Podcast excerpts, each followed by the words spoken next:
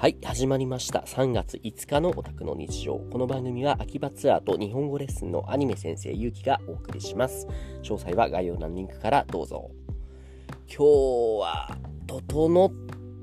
てきたかな？というところで、サウナに行ってきました。レッスンは朝と夜あっただけだったので、空いた時間で、えっ、と、友達と2人で今ま前から気になっていた横浜にあるスカイスパっていうビルの高層階14階15階の部分にサウナがあるというねそのすごい眺めがいい景色のサウナなんですよね。そこに行ってまいりました。お値段ね土日で3000円ぐらいかな。ややお高めではあるものの確かにそれに見合いぐらいのいい経験ができたかなと思います。えっ、と、サウナは今日は2セット、いや3セットかな。あの、普通のドライサウナ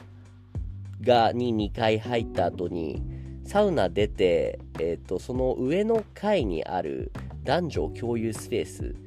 あの、リクライニングチェアとかがたくさん並んでいるところ、とか想像してもらうと分かりやすいかな。その隣に、あの、岩盤浴のスペースみたいなところで、シアターサウナっていう、岩盤浴よりもちょっと温度高めで、で、めっちゃ広くて、で、中入るとみんなね、座ってるだけじゃなくて横になって寝っ転がってもいい、みたいなスペースがあって、ちょうどそこに行ったらその日のロウリュ、アウフグース、熱波をね、かけてくれる人がパフォーマンスしてる時間だったからね、寝てたんで、はい、それ体験したんですけど、いいですね。この、寝っ転がりながら、その、アウフグース、熱波を浴びせてもらうっていうのが初めての経験だったから、とても良かったです。ただ、前言撤回しちゃうと、今日はね、整えなかったな。あのー、サウナ好きな人はね、整うっていうのがどういうことかなんとなくわかると思うんですけども改めて説明をすると説明できるかな？えー、っとねサウナってまずその80度90度ないし100度ぐらいの暑いところに体を10分ぐらい置いた後にそこから出て水風呂で体をシャキッと引き締めてでその後に外気浴あるいはそのお風呂の中でゆっくりお風呂の中じゃないな。えっ、ー、と外でまあ外気に体を浴びせる時に一種のトランス状態になるというのかぼーっとするというのかそういう状態のことを整うっていうらしくて。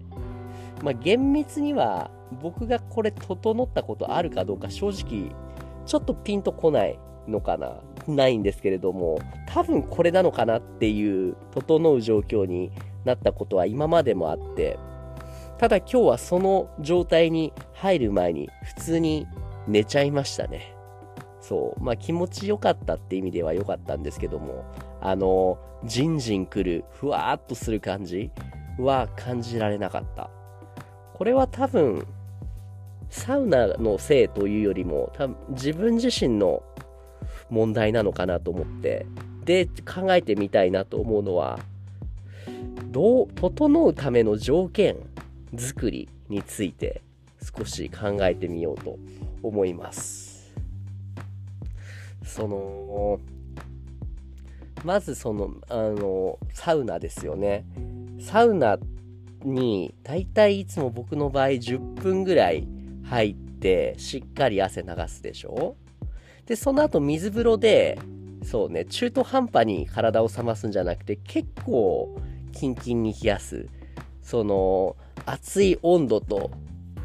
寒い温度の、その、温度差が結構激しく、で、なおかつ、うーん、外気浴の時も温度も低すぎても高すぎてもダメだと思うので、この微妙な条件も重要だと思うしあとはその時の自分の体調もね関わってくるのかなって思うんですよ。極端に疲れているとね今日みたいに整う前に寝ちゃうし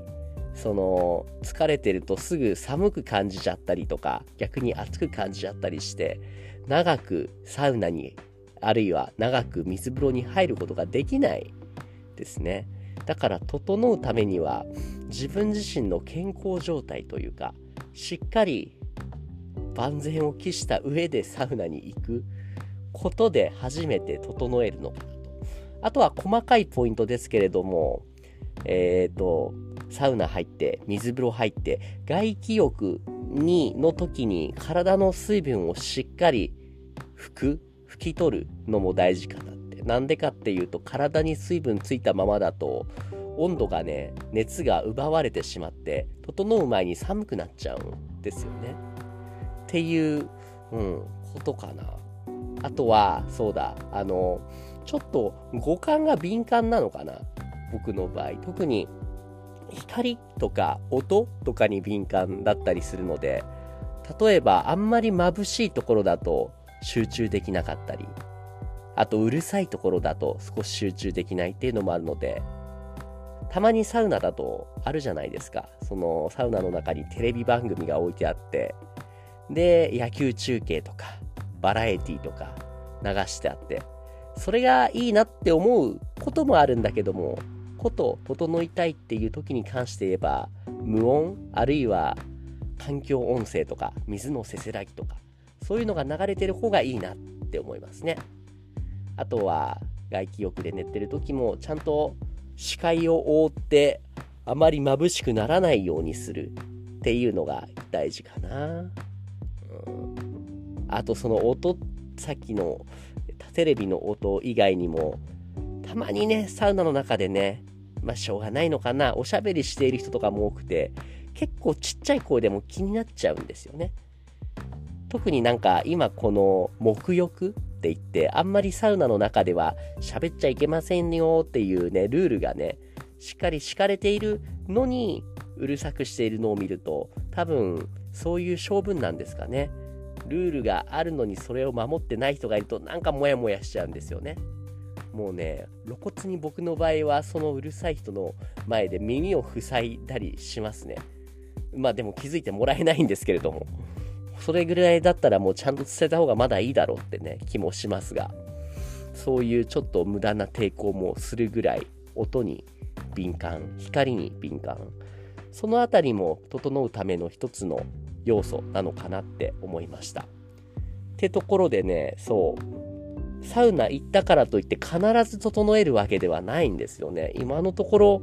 まあ五分五分ぐらいかな。うん。整える時と整えない時で。でもやっぱりねそのシャキッと締まる感じがあっていいですね。科学的根拠があるのかどうかは分かりませんがやっぱりなんだ僕は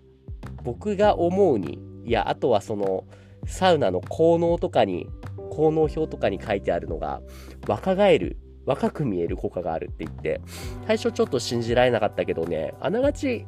間違いでもないかなって思うんですよね。その刺激を与えるっていうことはね。だから今回スカイスパ整えはしなかったけれどもとってもねくつろげる場所で仕事もはかどったので